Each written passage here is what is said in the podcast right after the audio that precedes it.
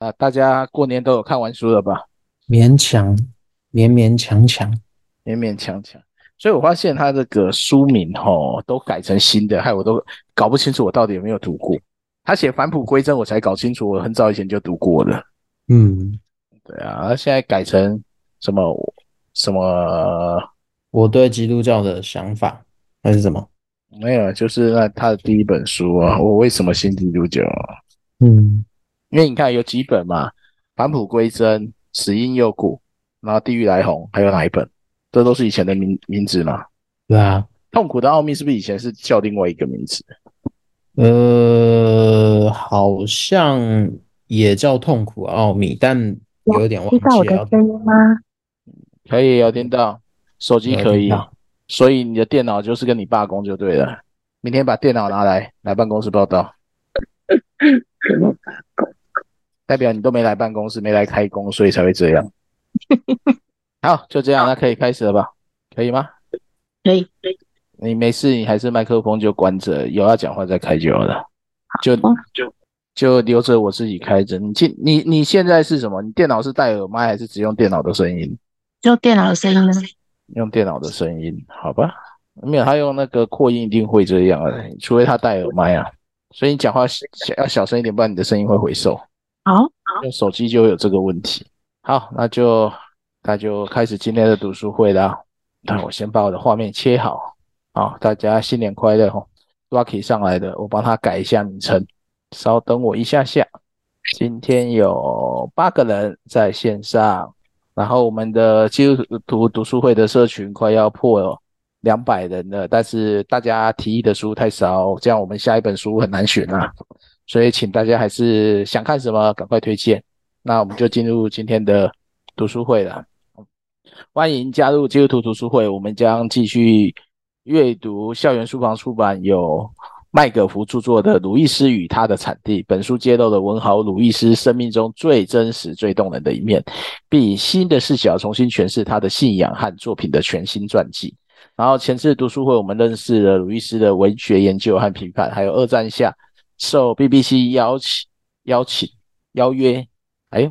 然后成为信仰领域的讲者，然后被认为是重要的护教家。然后今天我们将会更多认识鲁易斯的著作和成名之后的变化。然后读书会的进行方式将会先进行摘要分享，摘要后开放进开放进行讨论。那如果你要发言，可以按下举手，或是呃。打开麦克风，我会邀请你发言，然后或是你可以透过文字讯息提出你的看法。然后如果对先前讨论有兴趣的话，可以搜寻基督徒读书会的 Podcast。然后对书的内容有兴趣，也可以加入我们的耐社群讨论。然后我们就先请提摩太做第九章的摘要。好，看一下手机。好，第九章这边，哎，他在讲的是他的。呃，一九四二年到一九四五年中间的，呃，他讨论一个叫什么“纯直的基督徒”，就是，嗯，这一章的话，他主要以两本作品作为，就是他在战后，呃，应该说第二次世界大战尾声，呃，路易斯想要呃达成的，或者说他想他他在做的一些事情的总结。那他因为呃，在战时的广播，他成为知名人物嘛。那当然，四零年一九四一九四零的时候，他开始有一些不一样的构想，就是呃呃，那个构想就有点像是说，万一假设呃，地狱是一个，或者说地狱当中的魔鬼，它中间有它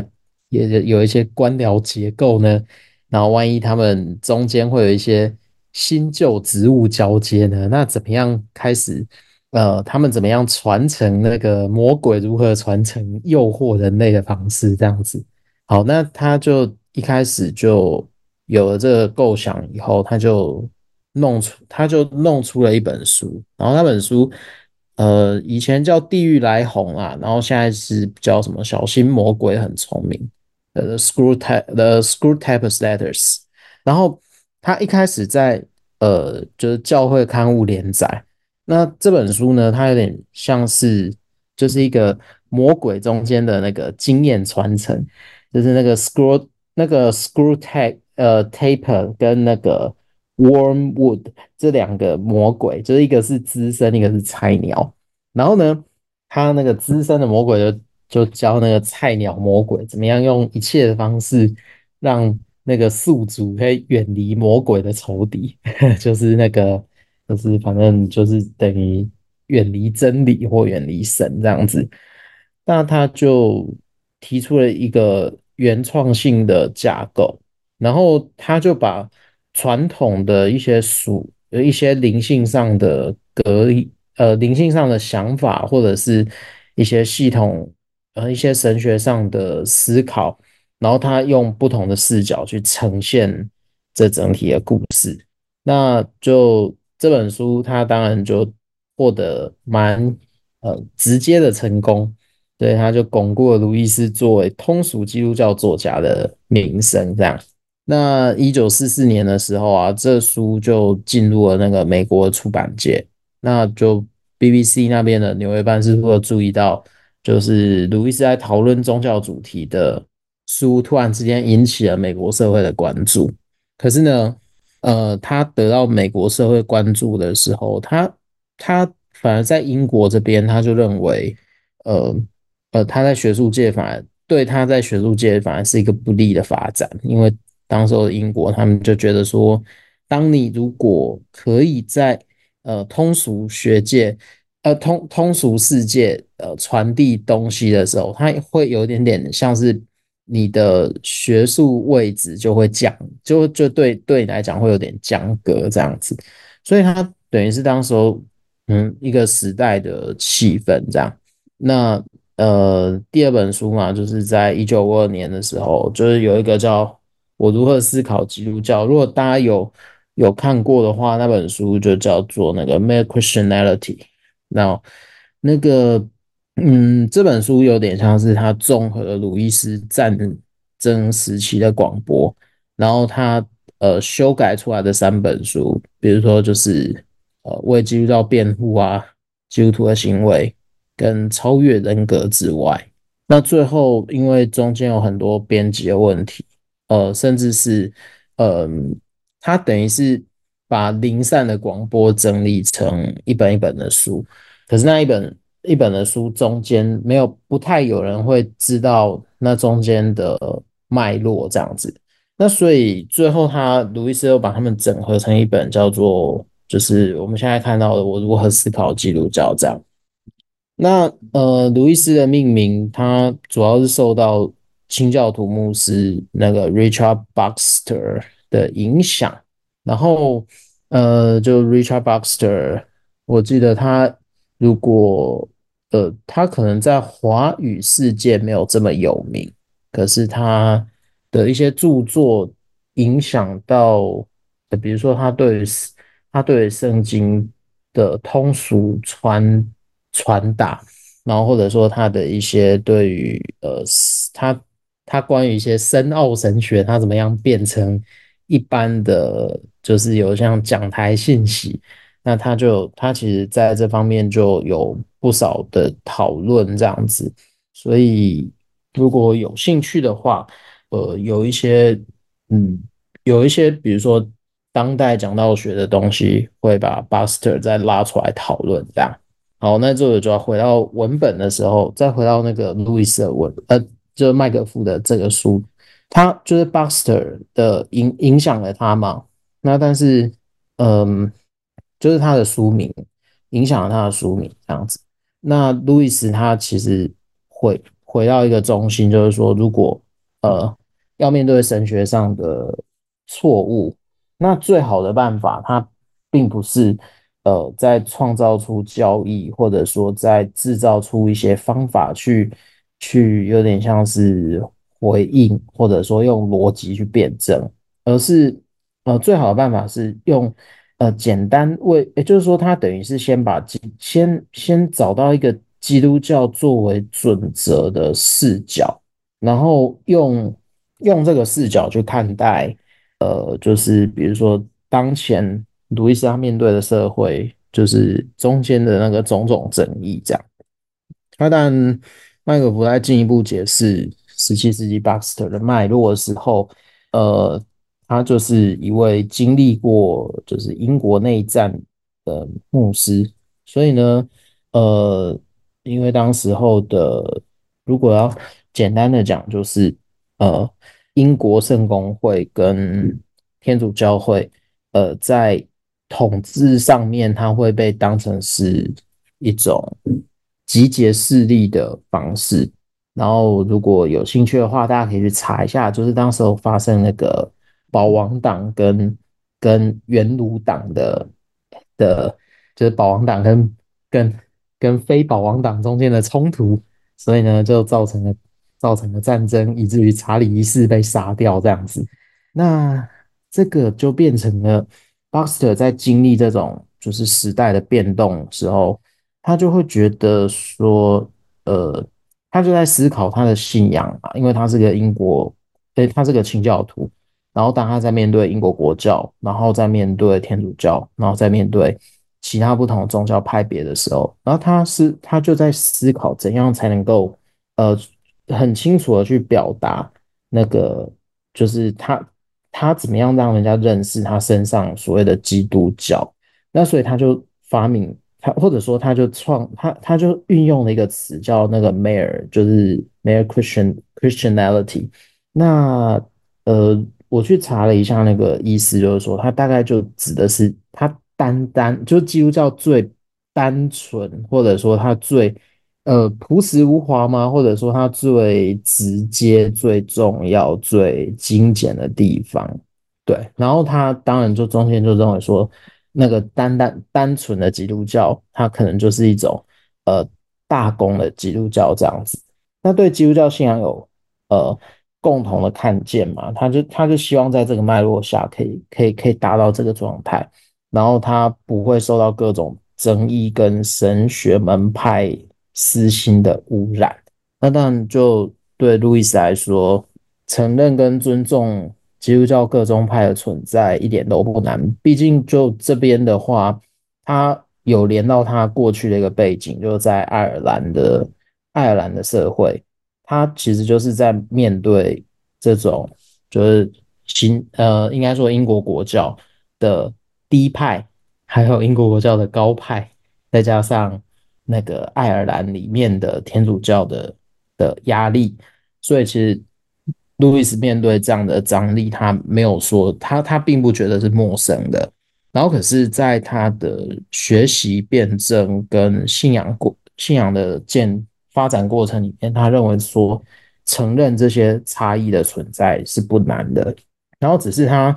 会更重视说每个宗派他都会视为是呃更基本事物的独特展现，就是借着他的宗派每个宗派的特色去实践他的信仰的认知。所以鲁伊斯他的基本论点，他有一点点是呃有有一种就是观念。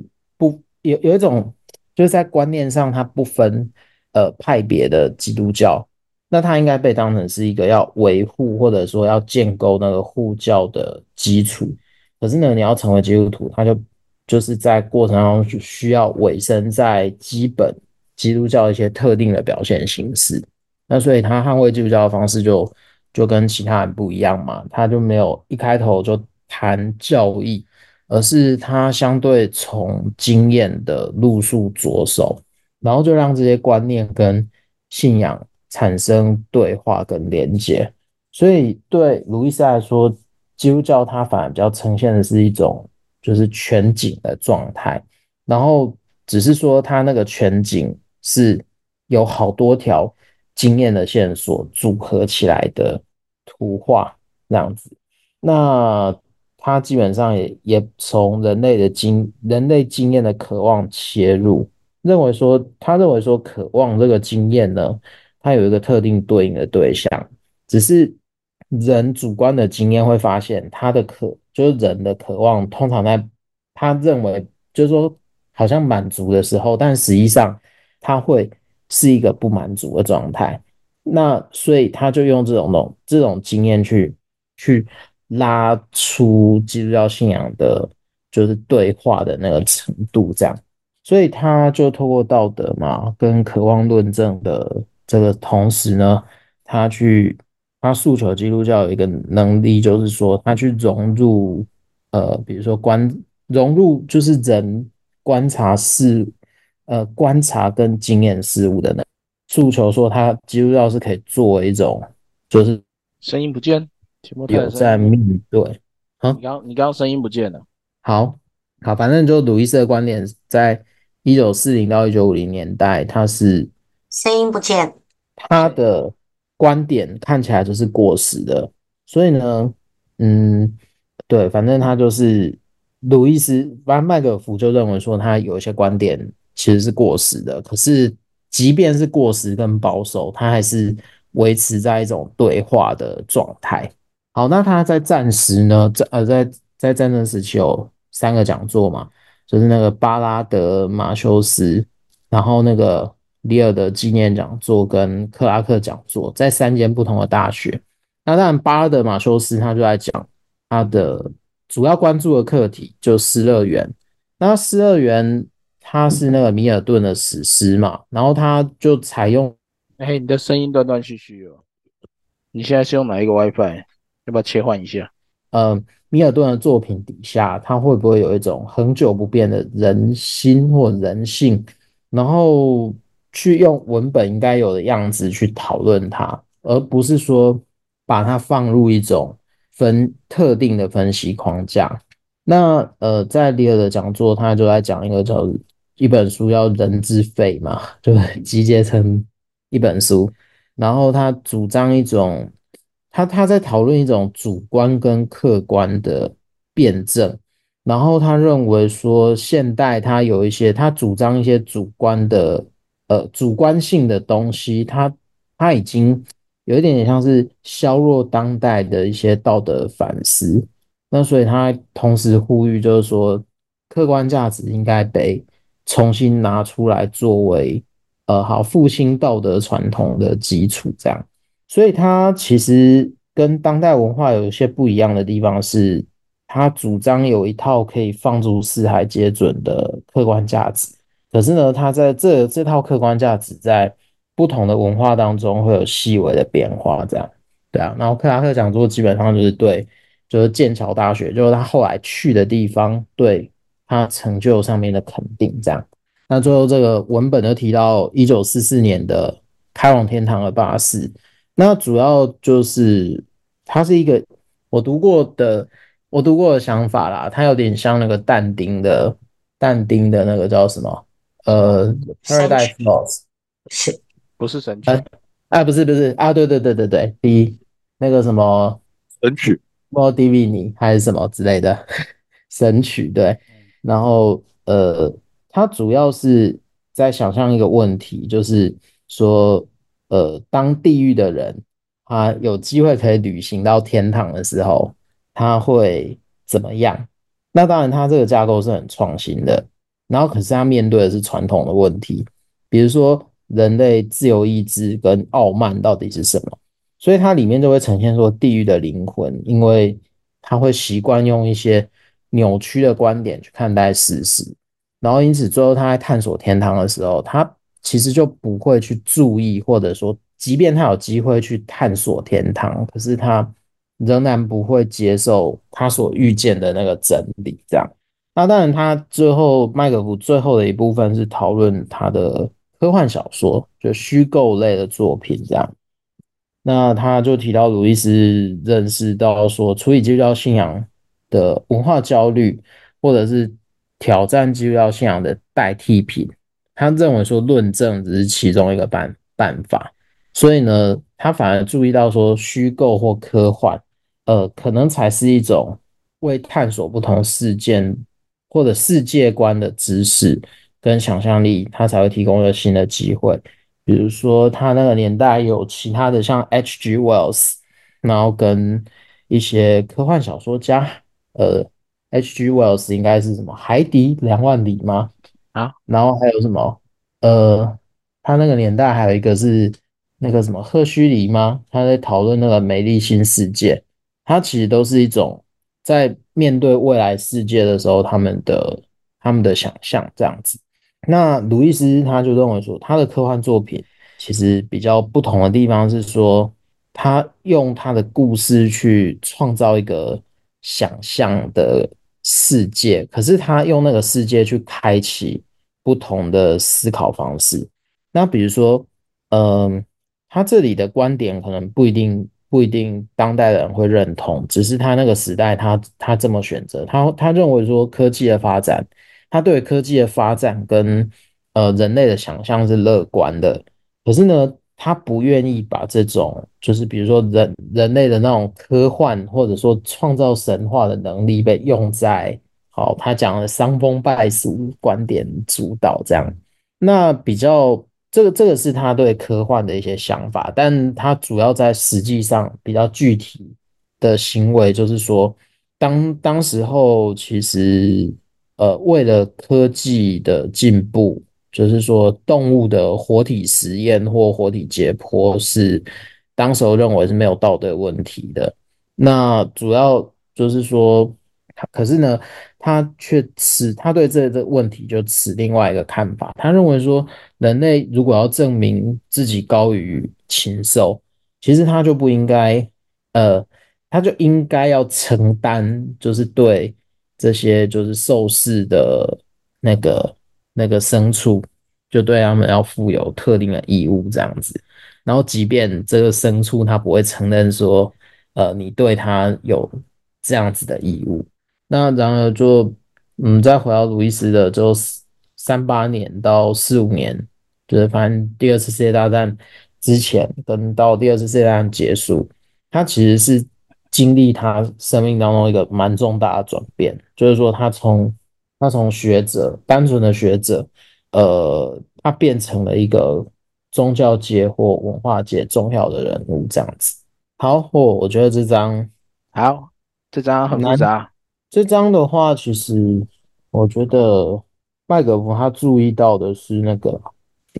就是他他其实讲座是反映他的基本观点，不要面对学界的时候，他会强调说文本文本是重要的。然后你不能用当代的解构，诶，应该说当时候虽然还没有解构这个词，可是他会说你不能用非，就是说你不能让文本脱离它的脉络啦，所以不能做虚幻吗？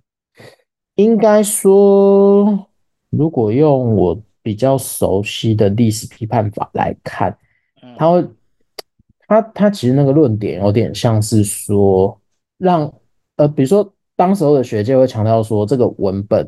这、文本制造是，就是说他他怎么讲，他不会用他的，他不会把它放在他的历史脉络，而是他会无意间带进当代阅读文本的的的诠释诠释手法，只是他不会明讲，就有点像前面的，我忘记前面哪一章有讨论到，他在思考那个一些文学作品的时候对吧好。所以这这几本书你都看过？《失乐园》高中的时候看的，《失乐园》跟那个《神曲》阿莫德米尼吧？啊，不是阿莫德米尼，是那叫做什么《神曲》？我有点忘记了，就是反正蛮特殊的。《神曲》我还没看过诶，到底值不值得看啊？可以看啊，但是就是我那时候看的是翻译的版本，它不是用那个诗的形式写成，但是它其实真正的。版本要看九歌那个，它翻译好一点要看九歌那个用诗的形式写成那个版本，啊，就维持他本来的文学架构。应该说，如果应该说那个差距有点像是这样啊，比如说鲁伊斯那个时代的人，他在阅读文本的时候，比如说《神曲》是史诗嘛，或者说《失乐园》它是史诗，然后它呈现应该是那种诗的状态，那。比如说，当代人他其实就会想说，那我应该去，我应该去剖析那个诗里面的意义，然后，然后，然后他的理解就会像是说，我去理解他的框架，然后去理解他的，我去理解他的套路，然后去理解他里面所要表达的含呃含义，可是他却忘记了这些框架、这些套路、这些含义。它其实都是在某些分析下，就当代的文学文学批判或分析底下，它会产生的东西，而不是比如说创作者像米尔顿啊，像那个但丁啊，或者说像维吉尔那个时候，他他在写这首诗的时候，他一定在面对他特定的特定的状态跟问题，还有他的世界观。嗯，所以所以其实这个蛮蛮有趣的啊，这是在文学批判的时候会讲的比较细腻的时候，就是就就是这样。那当然有兴趣的话，我觉得可以看有一个叫 Umberto Eco。Eco 的 Eco 的书，像是妇科百，它其妇科百或者是玫瑰的名字，玫瑰的名字，呃，我觉得看妇科百比较好。它它其实某种程度就在就在讨论说古典跟跟现代的现代主现代精神，然后还有你到了后现代的，你把文本解构以后。它其实可以，它其实文本的意义会在各种模式下去摆荡，那但是它会有各种不同的视点去看完全不同的，去看同一个文本，然后它就会在不同的框架下产生意义。这样，好，那这个就这个就比较专业的领域了，这又不是不是这边可以讨论的东西啊，那个之后要讨论再另外另外开辟领域讨论。然后今天这一章第九章还有没有人有问题或是想要补充的，可以举手或闪麦，我就请你发言。一二三，好，没有人要发言吗？没有，我们就继续喽。看起来没有，那就继续吧。那我们就到第十章，第十章，第十章，不受尊敬的先知，战后紧张的关系与问题。格罗利亚可以讲话吗？OK，有听到吗？好，可以。好，大家晚安。晚安。好，第十第十章不受尊敬的先知哈，为什么要一个问号哈？哦，这个其实他在这个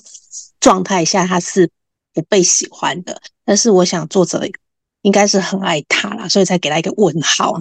好，呃，鲁伊斯在一九四五年的时候就成为了著名人物哈，那个 Rocky 有贴了一个那个。年代的那个封面哈，好，他也获得了那个最国家学术院士人文学者最高荣誉哈。好，就是说他这边用用一个超级巨星哈，他登上那个时代的封面，然后他是畅销作家，因为他的这一本《小心魔鬼很聪明》的席卷了美英哈。OK，好，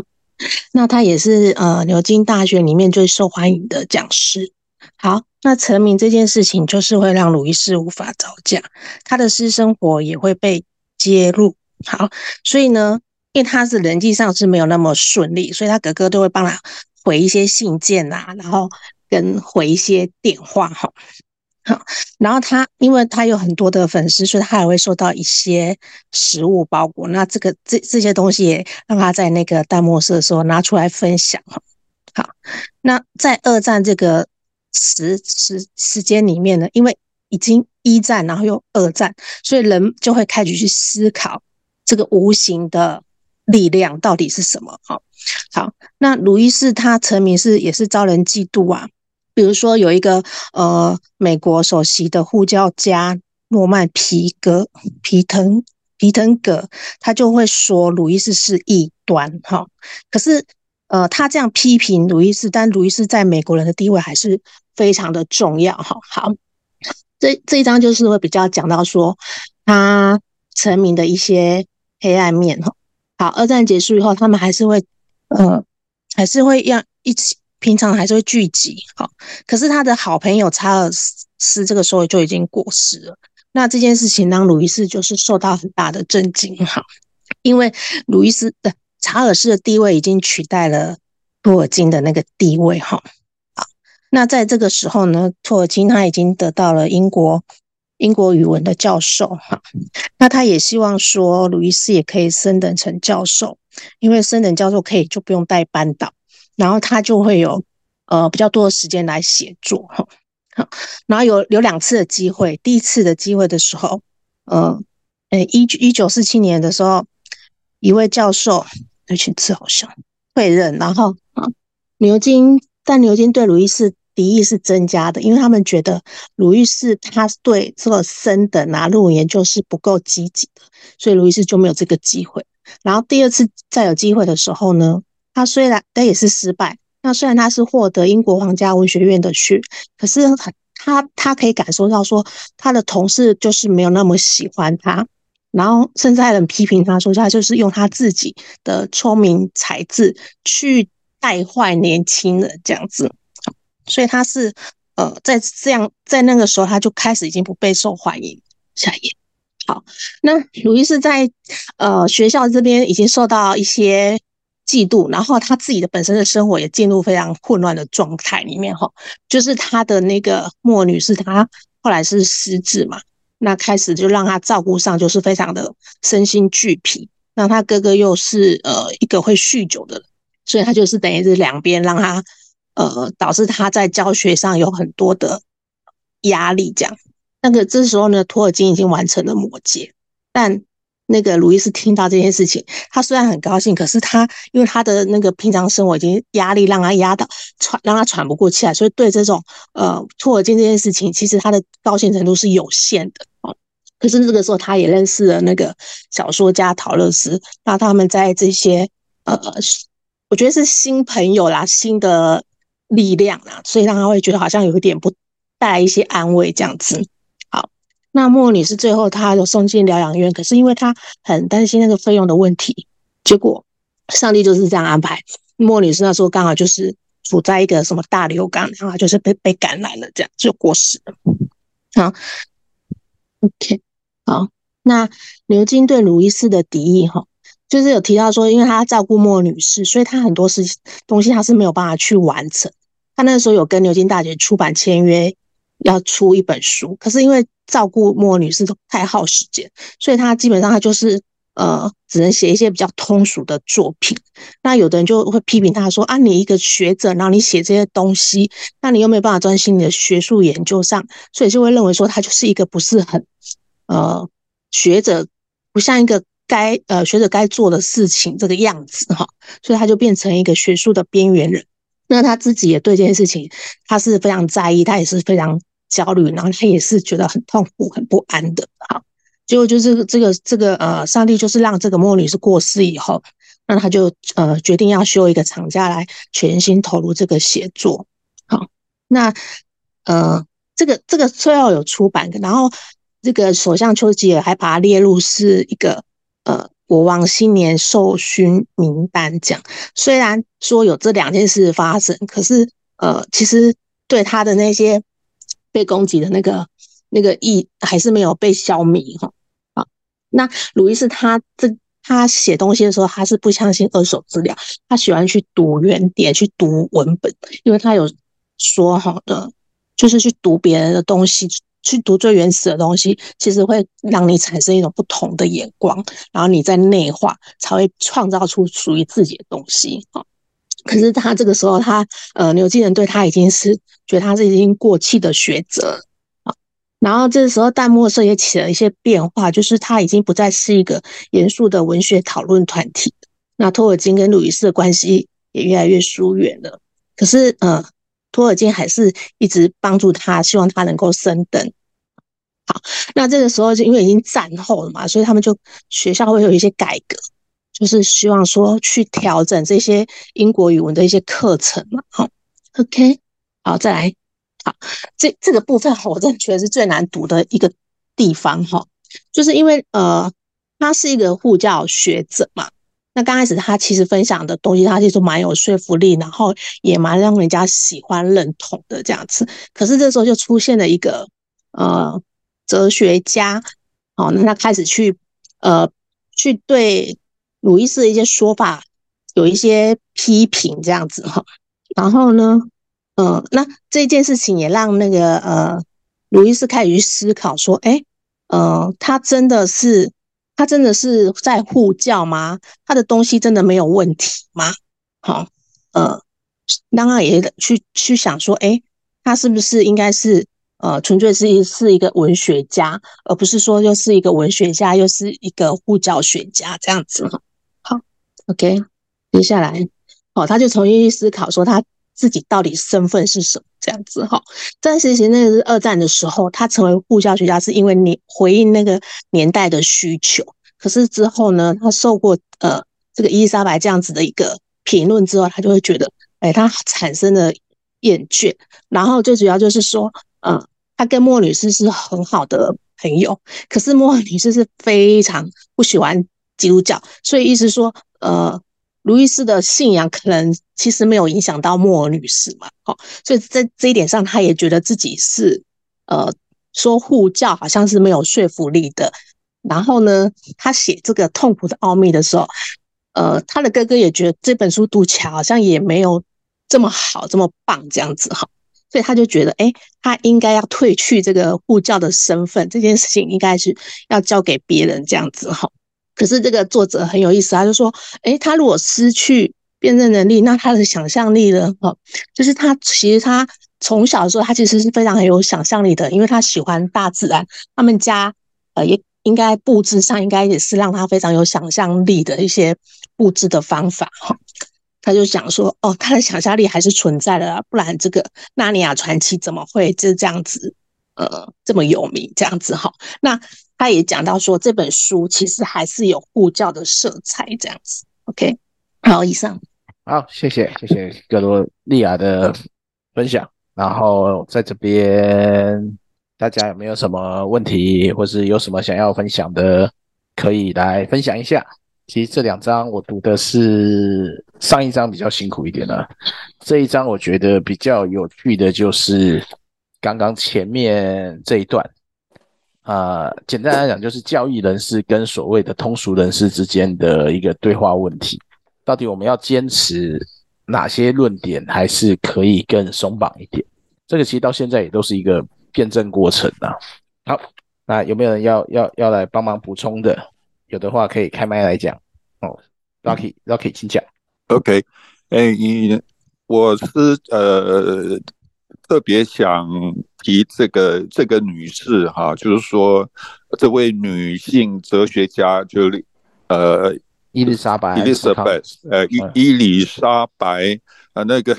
呃那个她的姓好像不太容易念啊，就我们就叫伊丽莎白好了。嗯，那我觉得很值得向她致敬啊，就是呃因为呃路易斯他那个时候是名声很旺啊，是。呃，非常有名、被肯定的人，就是至少在在非学术圈的话，在牛津外面是很被肯定，甚至红红到美国去啊。那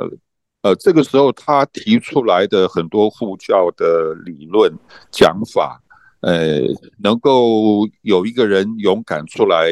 质疑他啊，而且呃是善意的哈，不是说嫉妒他，什么是出于就事论事。呃，来质疑他，我觉得这是很勇敢，也是很好的一件事情，也是我们不容易做到的事情。因为我们现在是经过半个多世纪回头来看这个事情啊，就觉得哎很有道理啊，就是说可以这么做。但是在当下那个是很不容易的哈，就在当时那个环境啊，那我是觉得，因为路易斯他是。呃，一位呃文学家啊，他也是研究古典文学、中世纪的文学等等。呃，他不是哲学家。那么这位女士伊丽莎白是一位哲学家，她是研究哲学的，所以她从另外一个领域的角度来检看这个路易斯的论点、布教的论点，就会看出一些但啊，一些不是说都不对，但是他会觉得这样子的讲法。啊，会有不足之处啊，有它的缺点，有它的弱点啊，必须要去注意，要能够改善。那我觉得这个很好，那么也让路易斯这个我也很敬佩他哈，他没有硬撑哈，他就很快就去调整自己，认识自己，也知道自己的有限啊。那可能在某一部分他讲得很好，但是过了那个部分。啊，可能有它的限制哈，他可能力有不逮，所以他可能需要检讨这个问题。那我觉得，嗯，对这两个人，我都觉得很是一个很好、很正面的一个功课，也是值得我们学习的哈。那我觉得那个，呃，很多我们基督徒或者教会的论述，呃，必须要呃与时俱进哈，因为社会一直在进步，很多的思想、很多的辩证的方法、认知的领域都一直在变，所以我们很多东西呃必须要适时的提升，那也需要改进哈。像路易斯这样的态度非常的好，那呃那个我们这本书有提到一个很重要的人物是。呃，他不是牛津的，他是剑桥的教授啊，所以这个人叫呃维根斯坦啊。那么这位哲学家他提出的东西啊，就是被拿来被这个伊伊丽莎白他们，他也是哲学的，所以他拿出来呃就可以质疑呃路易斯的很多护教的理论啊，认为那个是没有说服力的啊，其实是没有，也许社会大众。很多人可以接受，但是你真正深入探讨、严格的探讨，呃，那些论点很多不是全部啊，就是说很多重要论点是站不住脚的。所以这个呃，维根斯坦、维根斯坦的这个提出的东西啊，是非常有影响力的。如果我们基督徒或者教会的很多的讲法思想，也必须要提升啊，可能从一点零。一定要提升到二点零、三点零、四点零啊，所以很多东西呃才能够继续跟外面对话。还有我们提出来的很多的思想、我们的论述、我们的神学观点，才能够站得住脚哦，才能够有影响力啊。否则我们只是 说的不好听，就是说同温层的人啊，常常在一起那里取暖，你讲什么我都 OK，我讲什么你也都赞成。啊，这样是是没有成长、没有进步，也不实在啊，所以我是觉得，呃，这一章今天这一章，呃，我觉得这两位哈、路易斯跟伊丽莎白都很值得我们学习啊，谢谢，谢谢谢谢 Lucky 的分享。好，所以这两个人物在一个偶像面前，哎，不算偶像，在众人的偶像面前提出不同的声音。然后其实也很好玩的，就是路易斯在流金就是不受欢迎，真的有点符合那个那个先知在本地本乡是不受欢迎的。好，还有没有人要补充的，还是要分享的？分享一个连接，可以自己点进去看。什么连接？什么连接？一个书的摘要。哦，魔法师的年代哦，这是什么书啊？啊、哦，它是一本很有趣的、很有趣的哦，维根斯坦，维根斯坦哦，好，它是。它是一本很有趣的哲学史，一九一九一九十年哦，他在讲那个时代的时代的思考方式。好，还有没有还有没有人要补充的？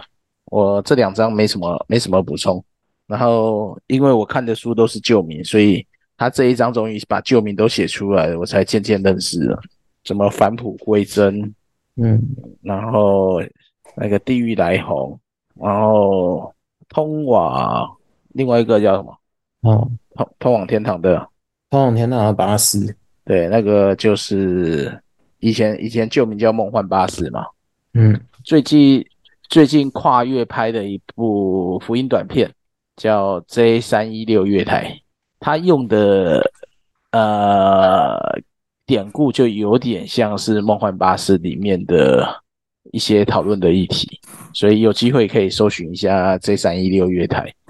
那个，我觉得应该不是路易斯失去那个辩证能力，哎，而是他后面后面讲的，他不是说他他他形容他自己有点像他失去大部分的那个辩证能力，可是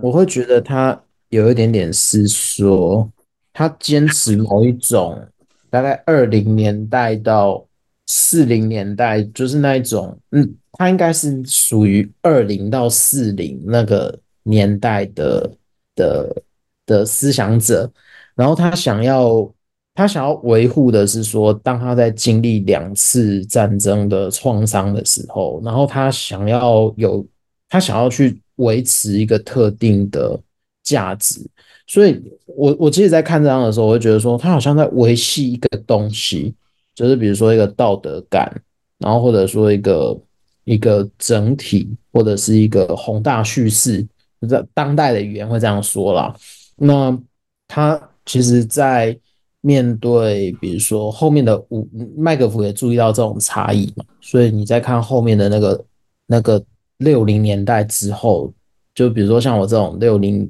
可能七零八零后的这种这种。这种接受的这种思想，你就会看前面的人，他注意的那个课题会跟，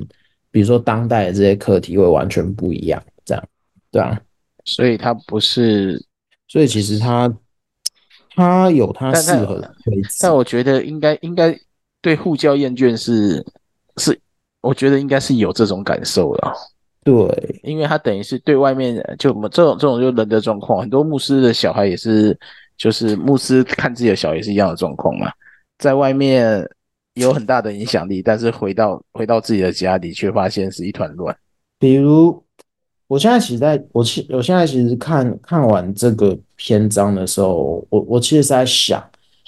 呃，我们在亚洲这个地方，或者说在台湾这种基督教不是主流文化的的的地方的时候，护教到底是什么样的价值？就是说。他是要辩护信仰的正确吗？这个其实护教他他他其实护教的出发，比如说，嗯，我们看那个，比如说后面他提到那个 Carl Henry 嘛，就是台湾很常翻翻译他的书，然后还有前面的那个那个路易斯，他其实某种程度在面对的是，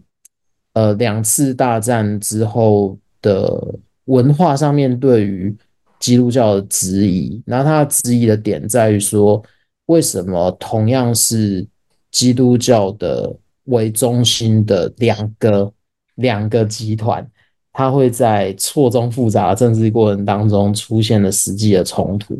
这是这是其实蛮难蛮难解决的东西。然后它那个冲突有没有违系违背一些更大的价值观？所以其实它护教会重视的主题可能是这类。那在亚洲的时候，他其实那个处境又跟那个时代是完全不一样的，对啊，那个时代的英国跟英国跟欧陆，所以所以他的护教背景就整个都不同，对吧？因为整个他对他完全不一样。英国英国本身就还是有国教存在，对，然后再加上英国内部出现的那个宗教的宗宗教的张力，然后只是。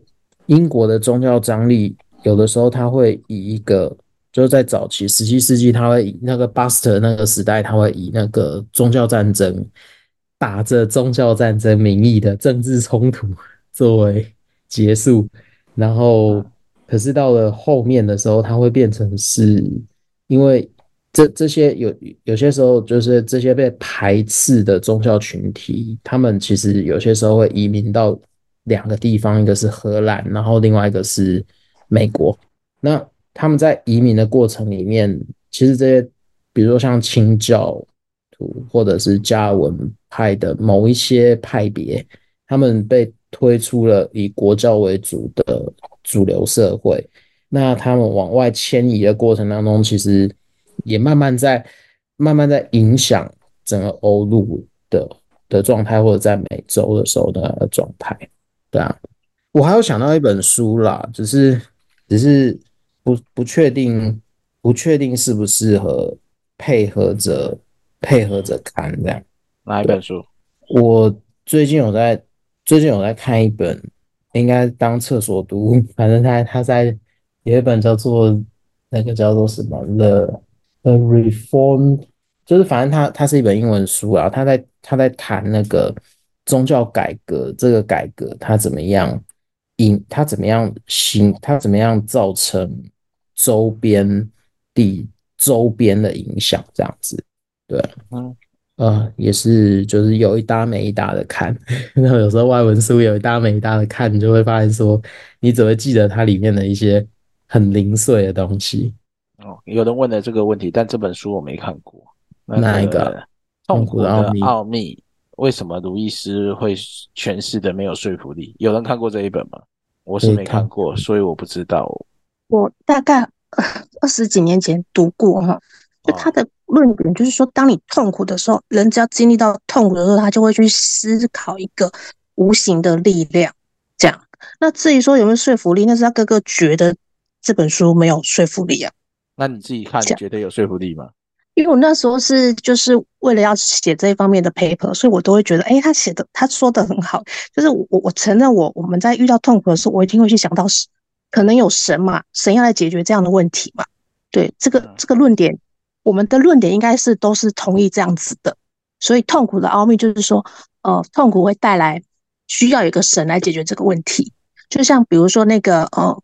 有一个嗯精神科医师哦，弗弗兰克还是什么？他就说，痛苦是一件上帝创造一件很神奇的东西，因为你如果你没有痛苦，他他举麻风病，他说麻风病你会看到你的身体烂掉，可是你不会痛，对不对？那么不会痛的情况之下，你就很恐怖，你可能就会死掉，因为你没有意识到说你要去处理这件事情。所以他说，痛跟路易斯的痛苦，其实就是说这两件事是很重要的，这是上帝创造很重要的东西。那这个东西会会让你去反思，说我需要一个神来处理这些问题。这样，这是我的分享。嗯，所以痛苦的奥秘，但对他哥哥就，我应 我可以分享一下。好，请说。因因因为这本书，我先生最近在看哈。嗯，那我自己是觉得，如果我们今天看这张，比较明显看到路易斯他的地位。有受到有一些人的嗯不认同，那那嗯或者是他有些想法，例如说他哥哥也不觉得痛苦的奥秘他得到的地位可能会那么高。那可是我自己觉得啦，就是卢易斯这个人，呃，我们在看他的东西的时候，总是有各类不同的人。也许他哥哥可以洞穿。不能满足他哥哥所谓说服力的东西，可是我觉得光这本书《痛苦的奥秘》，呃，就像刚才那个 Gloria 说的，就是你你你你有时候要想到碰到痛苦的时候，神在哪里的时候，哎，我觉得这是一个很重要的、很重要一个醒思，或者是就是那我刚才看他的那个目录哦，就是。痛苦的奥秘的目的就是对，所以如果今天卢易斯他要提出这个痛苦的奥秘，然后他列的这些大纲都可以引发我们的思考，我觉得也许对我这个人就已经有一个非常 high level，就是一个很高的一个视野去看我自己的信仰，我我的 level 也许就觉得哇，真的是是很值得思考的，或者不管卢易斯他的东西我看得懂或不懂，我都觉得是很值得我去看。当我面对痛苦这件事情，如果它是一个奥秘，那么神到底我们怎么样去看我们的信仰，是可以那样子信而不疑吗？哎，我觉得这是一个很重要的议题。是，当面对苦难的时候，因为问题现在这跟教会教会的论述就成为两块，因为现在教会普遍走向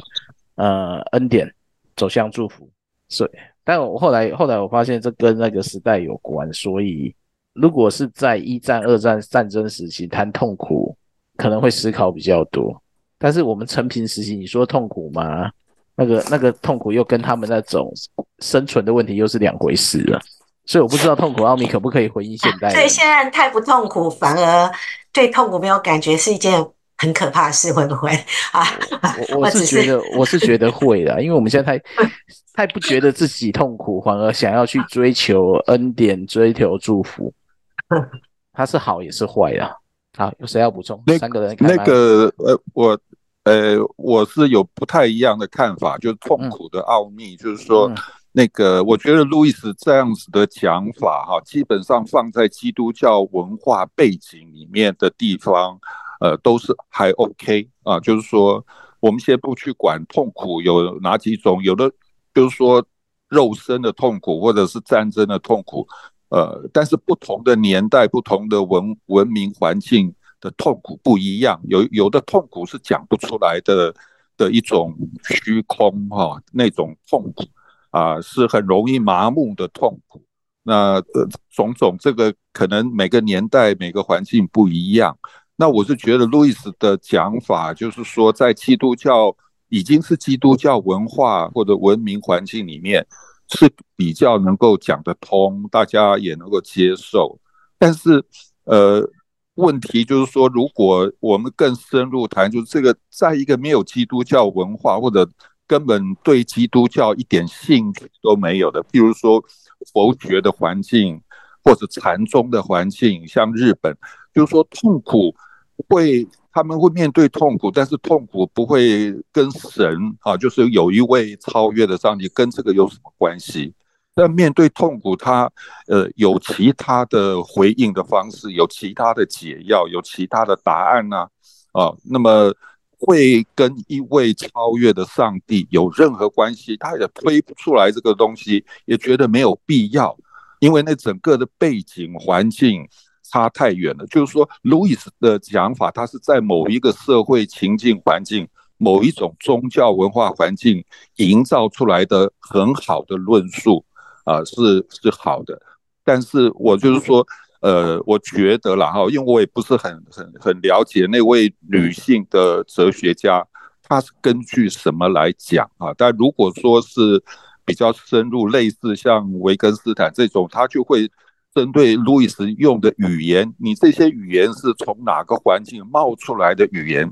你这个语言是哪一种宗教文明酿造出来的语言？如果放到另外一个宗教环境的语言环境里面，这些东西是有没有意义，都需要打个大问号。所以我想就是说，这个东西就是呃，会把它限定在路易斯的书，有他的某一些书是很有价值，但是好像是。被限定在那个宗教文化环境里面，你把它放到印度教的环境，可能就是说隔靴搔痒，或者说你把它放到伊斯兰教或者是日本的禅宗环境，人家有一套可能觉得更好的讲法啊，就不需要用到路易斯这这套的的讲法哈，就是说到了那边可能一点价值都没有，所以我也是。就是想到刚刚提摩太讲到在台湾我们怎么护教，我也觉得台湾需要护教吗？我觉得好像